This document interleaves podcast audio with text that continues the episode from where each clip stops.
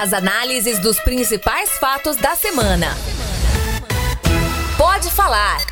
O podcast de política da Sagres 730. Olá, eu sou Rubens Salomão, jornalista, apresentador do programa Manhã Sagres na Sagres 730 de segunda a sexta, das 7 às 10 da manhã. Nós estamos chegando com a 38ª edição do primeiro podcast de política do estado de Goiás, podcast Pode Falar, aqui nas plataformas digitais da Sagres, comigo e com a minha companheira de apresentação de Manhã Sagres, jornalista Cileide Alves. Oi, Cileide, tudo bem?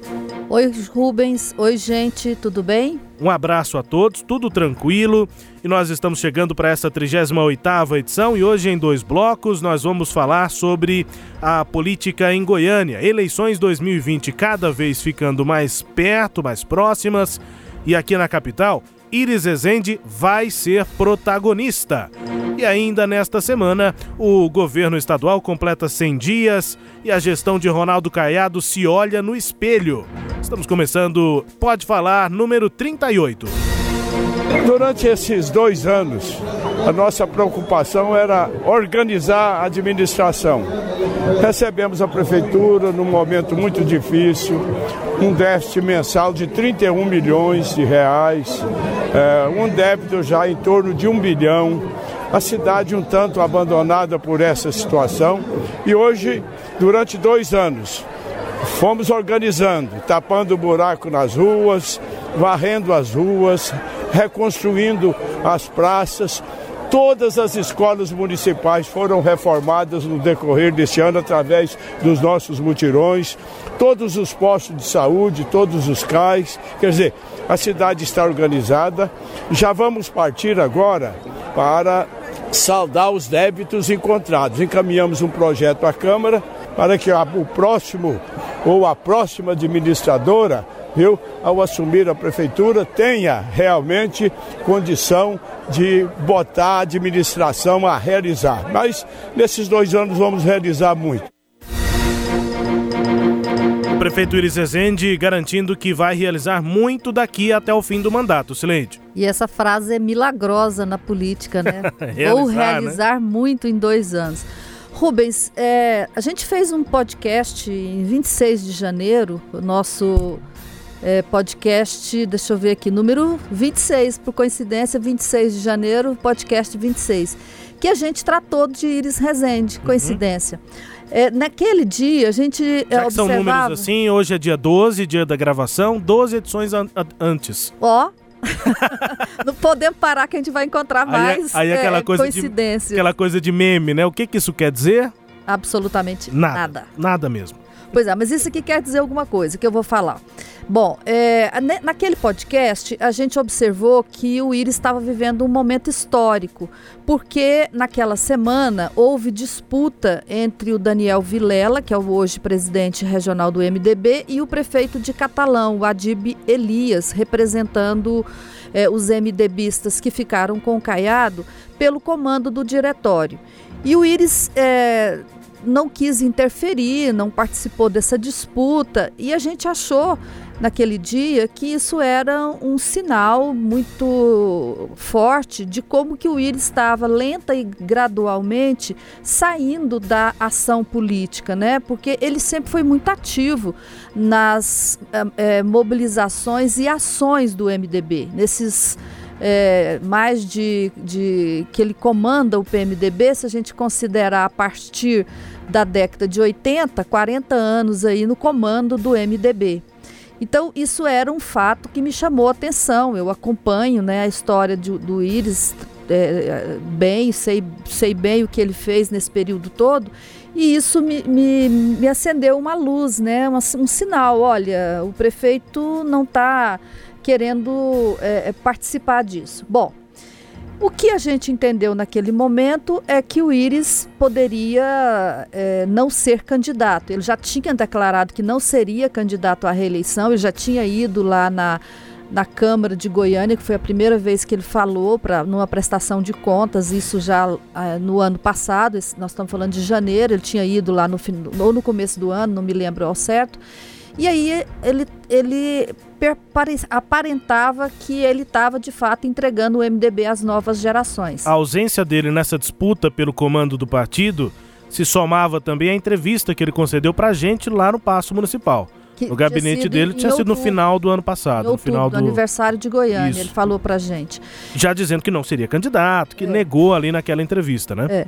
Bom, o Iris fez nessa administração o que ele fez em todas as administrações. O Iris ele tem uma capacidade de pegar é, gestões em crise e passar pelas crises e depois agir, que é a habilidade dele.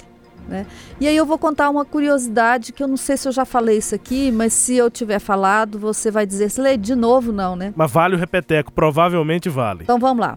Em 1959, Iris era vereador em Goiânia e o prefeito da capital era Jaime Câmara. E o Jaime Câmara chegou no final da administração dele em dezembro, ele não tinha recursos para pagar os salários. E ele tentou aprovar uma lei na Câmara que de desconto de imposto, essas, essas espécies de refis que a gente vê até hoje. Sim, sim. Só que ele não conseguiu, porque ele não tinha maioria na Câmara. E o Íris era presidente da Câmara. E o Jaime Câmara chama o Íris e fala para ele: Eu vou sair de licença, o vice vai sair de licença, você assume a prefeitura, fica aqui 15 dias e aprova esse refis na Câmara. Eu volto, pago as contas, fica bom para mim, porque eu encerro a administração com as contas, com salários pagos, e fica bom para você. E o Iris fala: Mas o que, que eu posso fazer enquanto for prefeito? Eu posso resolver a, a, o problema dos buracos das ruas de Campinas e da, da Vila Nova, que eram as bases dele. Sim. O Jaime Câmara autorizou, ele assumiu e assim foi feito. E aí eu encontrei o, a Folha de Goiás, uma entrevista do prefeito em dezembro, não me lembro o dia, de 1959. A manchete era: Vou provar que eu sei administrar. Antes de ser prefeito, né? Antes de ser como, prefeito. Como vereador. Então, essa frase é boa e eu nunca me esqueço dela, porque o Íris tem essa obsessão de provar que ele sabe administrar. Porque essa, essa aspa, essa frase do Íris se aplica a 2016. Exatamente. Né? 54 para 2016. Ele, ele fez isso na eleição de 83, quando ele volta, porque aí ele ganhou a prefeitura de Goiânia. Ele, ele fez isso, foi feito, ele saiu. O, o Jaime Câmara deixou a prefeitura, assumiu o prefeito seguinte, que foi o Hélio de Brito, ficou cinco anos.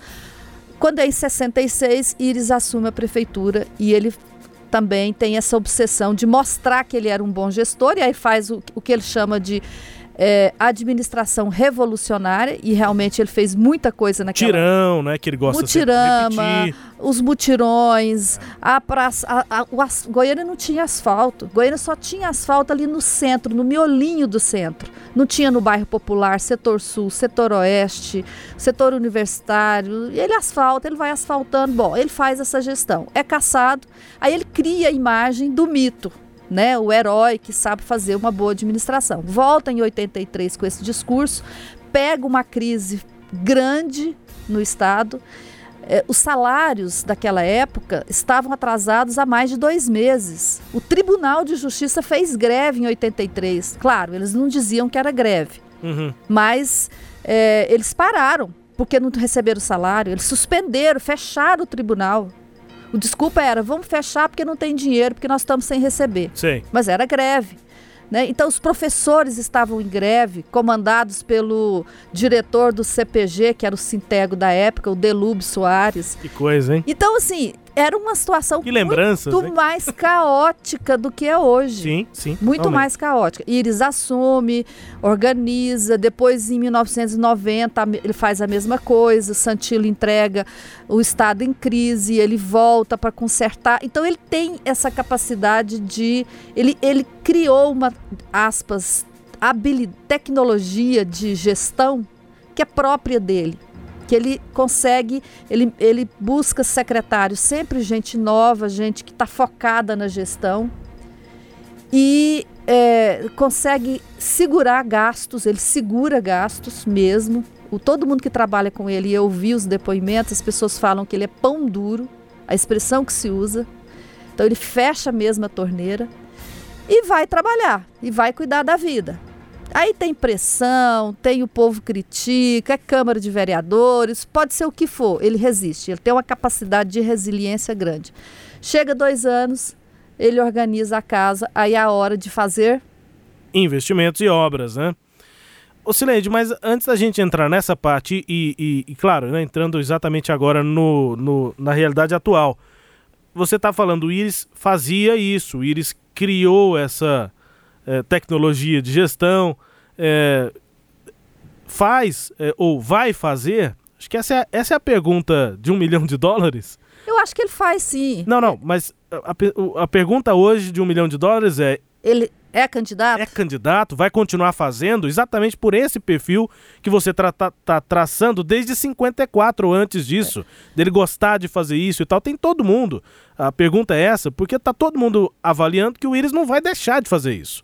É, vai deixar de, ser, de fazer política. É, só que agora tem um fator novo. Iris sempre fez isso, sempre é, disse que não era candidato. Na hora H, o MDB diz que ele tem que ser candidato, que só tem ele. Os e nós estamos, do povo. É, e, e nós estamos naquele momento que está todo mundo falando isso já. É Maguito Vilela, é Daniel Vilela, é Bruno Peixoto. Os caiadistas também. Os caiadistas. Isso é unanimidade. Todo mundo fala. Tem que ser o Íris, tem que ser o Íris. Bom, é, o, o, eu estava ouvindo um deputado esses dias e ele falou para mim assim: olha, a convenção vai ser no dia 5 de agosto. Então o Íris vai dizer se ele é candidato ou não meia-noite do dia, do dia 4 de agosto, ou do, do próprio dia 5 de agosto. É, o prazo é dia 5, né? Então, então nós vamos seguir com essa novela até lá. Mas nós temos um ingrediente novo que o Íris nunca teve problema com ele, que é o tempo. Né? Como diz um filósofo alemão, são duas coisas na vida da gente que são tirânicas: é o tempo e o acaso. Né? O Íris tem 85 anos. Ele vai ter 87 anos lá na campanha eleitoral. Então, eu acho que esse fator novo tem que ser considerado. É, eu estava pensando que ele não seria candidato, talvez dessa vez ele esteja realmente pensando nisso. Me parece que ele está pensando nisso. Mas até lá, eu acho que vai depender muito da disposição dele, da saúde dele, né? Eu acho que essas coisas vão ser determinantes. Mas o fato é que, como você disse no início dessa nossa conversa, o Íris é protagonista e será protagonista nesse um ano, seja com as ações administrativas que ele está fazendo pela cidade. Né? Ele acabou de fechar uma das, um dos, das vias mais importantes da cidade, que é a Rua 90, que é a Praça da 90 com a 136. Quer dizer, é, é, é, um prefeito, no mínimo, corajoso. E outra característica que eu queria chamar do Íris, é, é mostrar do Íris nesse momento agora, é o exercício da autoridade. Sem dúvida. O Íris tem exercitado isso. Aquele veto ao projeto da Câmara de criar gabinete militar, em que ele passa meio que um sabão lá no presidente da Câmara, na né? justificativa. Na justificativa do veto, dizendo, olha, você não precisa de segurança, você, você já tem, né? Você já é bem cuidado. Aquele veto lá é muito isso ele não está muito preocupado com as reações dos vereadores àquilo que ele considera justo e correto. Quer dizer, e cá para nós, Câmara criar gabinete militar com, com PMs, bombeiros e guardas é, civis para cuidar da segurança dela própria e tirar esse pessoal da rua, né? Menos gente cuidando da, da vida do povo. Ouvimos o secretário de segurança aqui e tudo mais, né?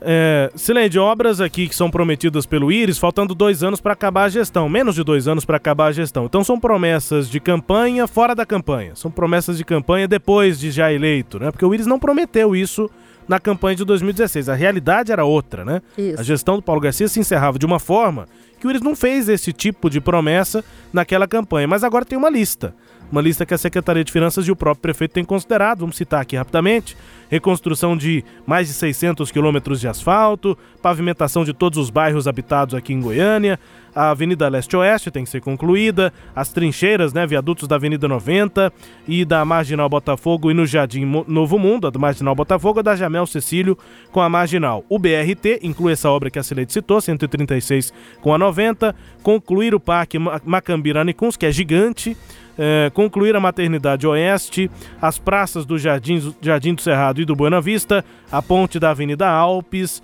e 15 CMEs promessas de campanha no meio do mandato. É. E se ele cumprir alguma parte disso, surge como possível candidato, já é, mas se fortalece ainda mais para uma possível candidatura. E aí me parece é, que a gente tem que ficar muito atento a cada movimento, não só esses administrativos de obras, mas os movimentos políticos do Íris. É, se, se, ele, vai adotar alguém, Isso. se alguém da, da base vai. dele. Hoje ninguém. Hoje a impressão que Hoje ele dá nada. Das, das falas dele é que ele não quer adotar ninguém, porque ele está parecendo gato é, que passou pela água quente, né? Não pode ver água, morre de medo, né? E eu fico imaginando a ansiedade das pessoas que esperam algum apoio do Íris, uma palavra do Íris nesse sentido, falando da sucessão, quando ele fala assim, ó, eu vou pagar as dívidas, esse projeto de parcelamento que ele citou no áudio que nós ouvimos, vou pagar as dívidas para que quem assumir a prefeitura, é, o prefeito ou a prefeita, quando ele cita o gênero feminino, acho que um, uma, uma galera deve se arrepiar, né? Deve falar assim: será que ele apoia uma mulher? Quem será? Será que ele tá pensando em alguma mulher? Porque não é comum, né, Celede? É, mas eu não acho que ele tá querendo falar isso é para disfarçar pra mesmo. Despistar, ele tá Total. despistando todo mundo, né? Exatamente. Aí, assim, é, eu acho que ele vai ser um. Se ele fizer essas obras, ele vai ser o maior eleitor. E aí. Maior cabo eleitoral, né? Cabo eleitoral. E se ele não quiser ser candidato e não quiser ser cabo eleitoral de ninguém, quiser simplesmente encerrar a carreira dele sem se responsabilizar pelo que pode vir. Vai virar uma bagunça essa eleição. Vai, mas ele, ele vai ele vai estar tá no processo aí, na frente desse processo. E aí, só para a gente, é, encerrando aqui, eu acho que dá para a gente falar que essa tecnologia de gestão dele tem, tem do, do, dois lados, uhum. pelo menos. Um é fechar a torneira dos gastos, dois é aumentar a receita.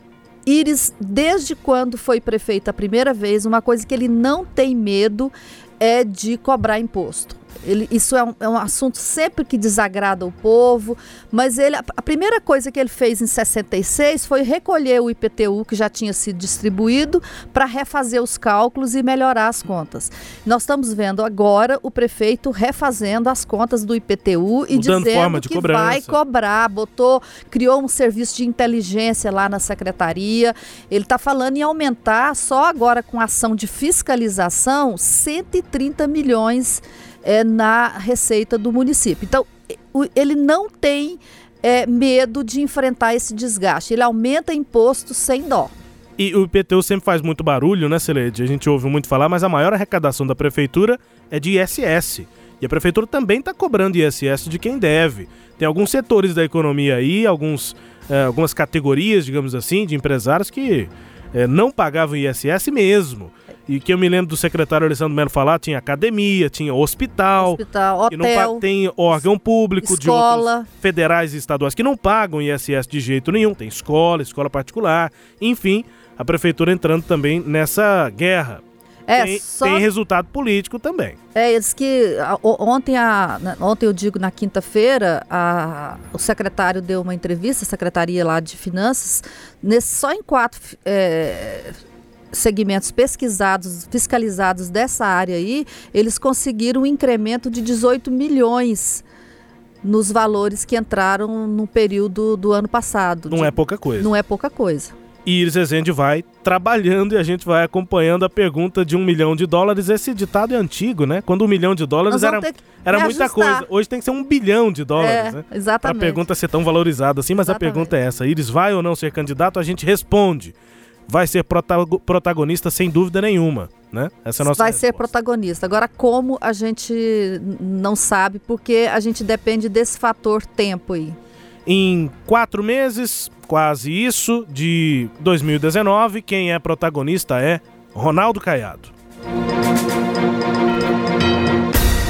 Tudo isso você vê em cada um desses setores.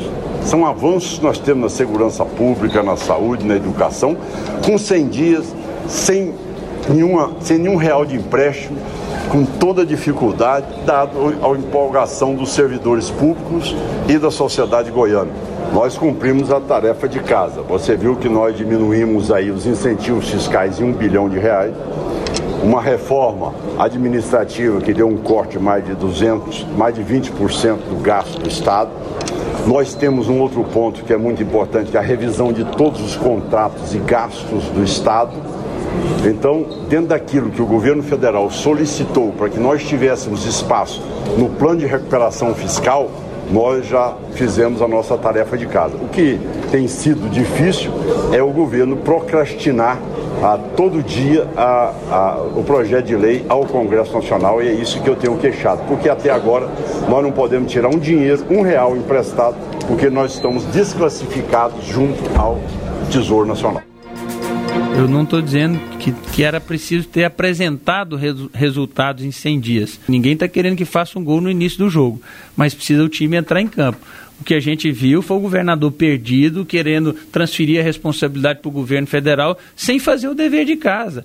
Eu, eu postei uma vez uma rede, nas redes sociais uma fala do Paulo Artung, que foi governador do Espírito Santo, que foi tido aí como o, o melhor governador do ponto de vista de gestão fiscal no mandato passado. É, é, o segredo do fracasso é você ficar esperando é, ajuda de Brasília. Faça o dever de casa. Eu, ele falou assim: eu estou saindo, não me candidatei à reeleição, tenho desgaste, mas ando de cabeça erguida porque eu fiz o que eu tinha que fazer como governador. Não fiquei esperando cair do céu, principalmente é. do governo federal, ajuda. É isso que nós estamos cobrando. É preciso também é, ter em mente o segundo passo, o planejamento as ações que serão implementadas após essa situação de recuperação fiscal do Estado. Semana de 100 dias do governo de Ronaldo Caiado, ouvimos o governador, ex-deputado federal Daniel Vilela, presidente do MDB. Parece que os dois concordam, Sileide, em dois, dois pontos. Em um eles de fato concordam, em outro a referência é a mesma, mas ela é diversa, ela é contraditória entre os dois. Os dois têm o Artung do Espírito Santo como referência de boa gestão, o Caiado já citou, o Daniel citou. Então aí, até aí eles concordam. O Espírito Santo que é, se não me engano, o único estado nota A na Secretaria do Tesouro Nacional, depois da gestão do, do Paulo Artung. Os dois concordam aí. E aí os dois também concordam que tem que ser feito o dever de casa. Os dois usam esse termo, inclusive. Só que o, o governador diz que fez, faz o dever de casa e o Caiado, o Daniel Vilela, opositor, diz o contrário. Diz que o, o governador não está fazendo o dever de casa e está jogando a responsabilidade para o governo federal, Sileide. É, o, o, governador fala que ah, tomou ações aí, né, decidiu, é, é, fez, fez é, cortes que somariam 225 milhões de reais até o fim do, deste ano.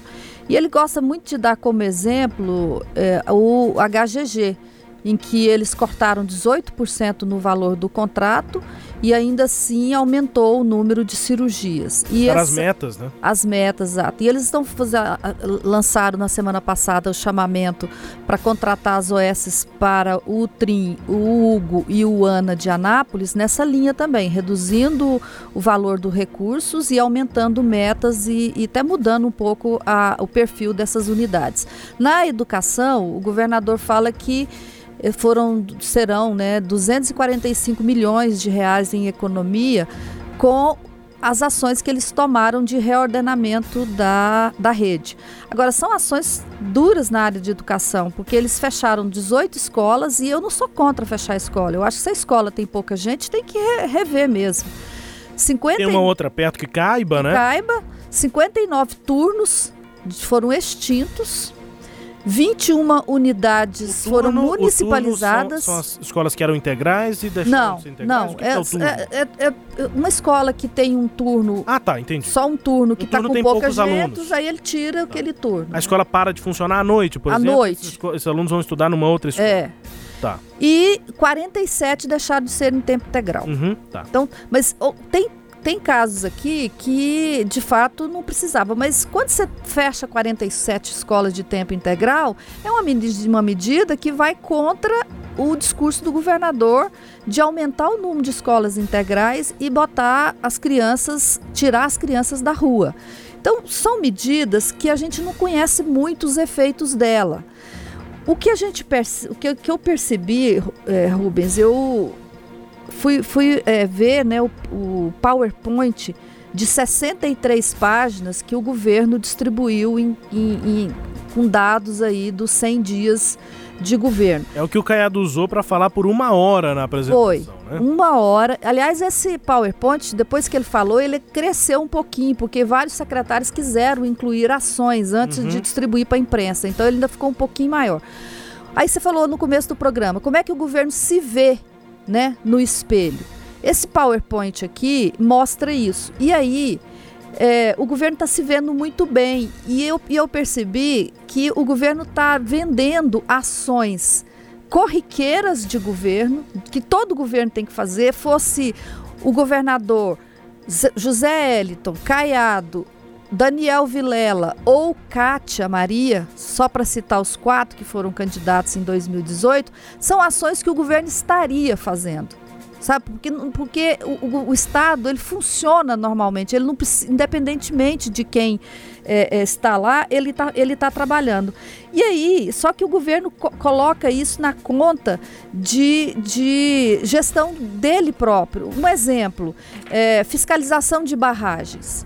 Nós tivemos aquele acidente né, horroroso lá em, em Brumadinho, e aí iniciou-se um, um, movimento no Brasil todo para fiscalizar as barragens. Uma fiscalização que praticamente não existia. Não né? existia.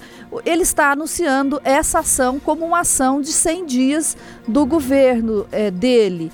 É, finalização da ponte metálica. Ele está anunciando isso como ação de, de, de governo.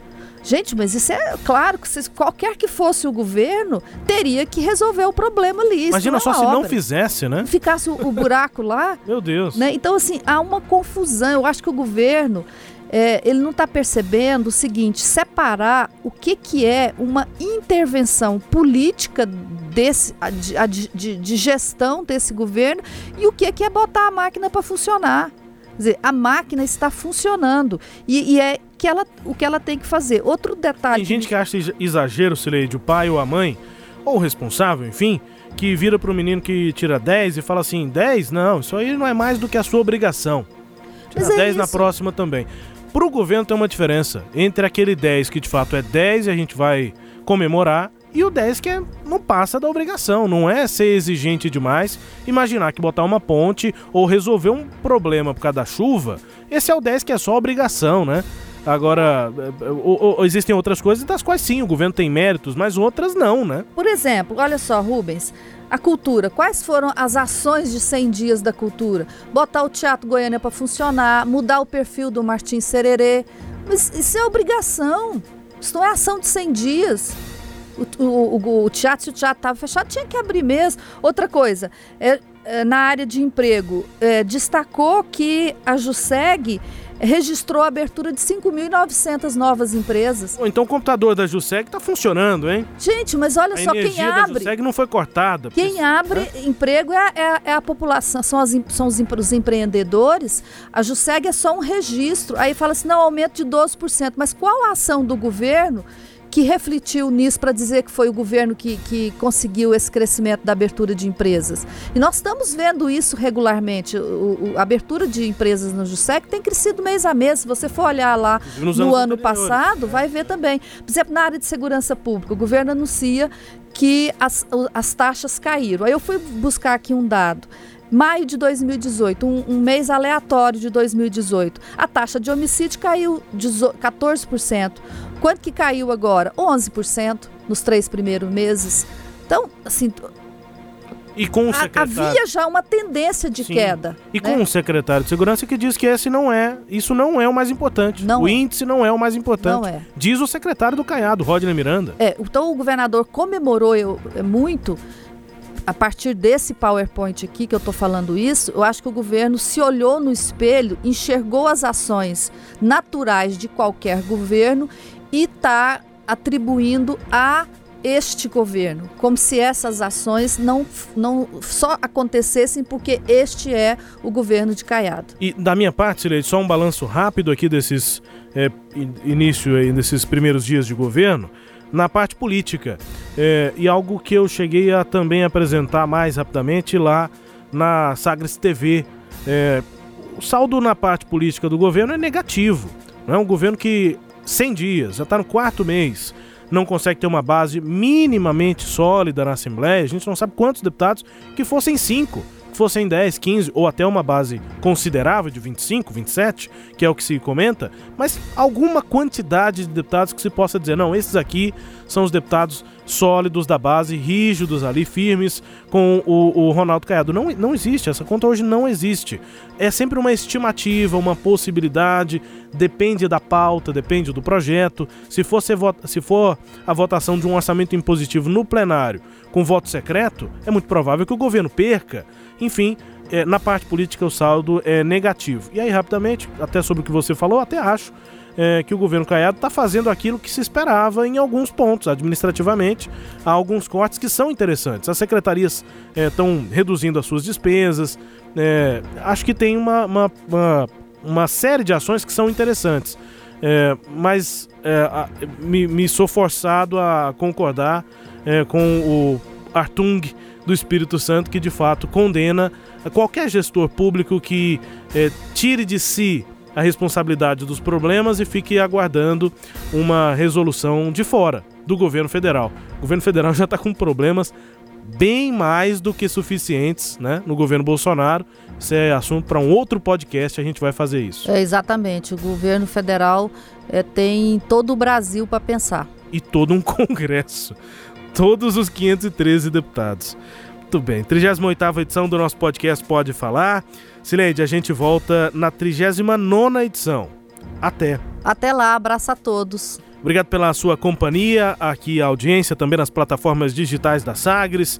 Estamos aqui no Spotify, no tocador de podcasts é, da Apple, né, do, do, do para iPhone e também no SoundCloud. E do Google também. Estamos Pode, no Google também? Estamos no Google também. É só Android. procurar Sagres Pode Falar que você encontra a gente lá no, no, no, aplicativo do Android. Legal. Se vocês nos encontrou em algumas dessas plataformas, eu também dou a dica aqui para você navegar no nosso perfil no SoundCloud, porque aí tem o Pode Falar, mas também tem, tem toda a programação. Né? Sagres né? Internacional. Sagres Internacional, exatamente. Vamos que vamos, até. A gente volta na 39 edição do podcast Pode Falar. Este é o primeiro podcast de política do estado de Goiás. Até mais. Você ouviu? Pode falar. O podcast de política da Sagres 730. Uma análise de credibilidade a cada edição.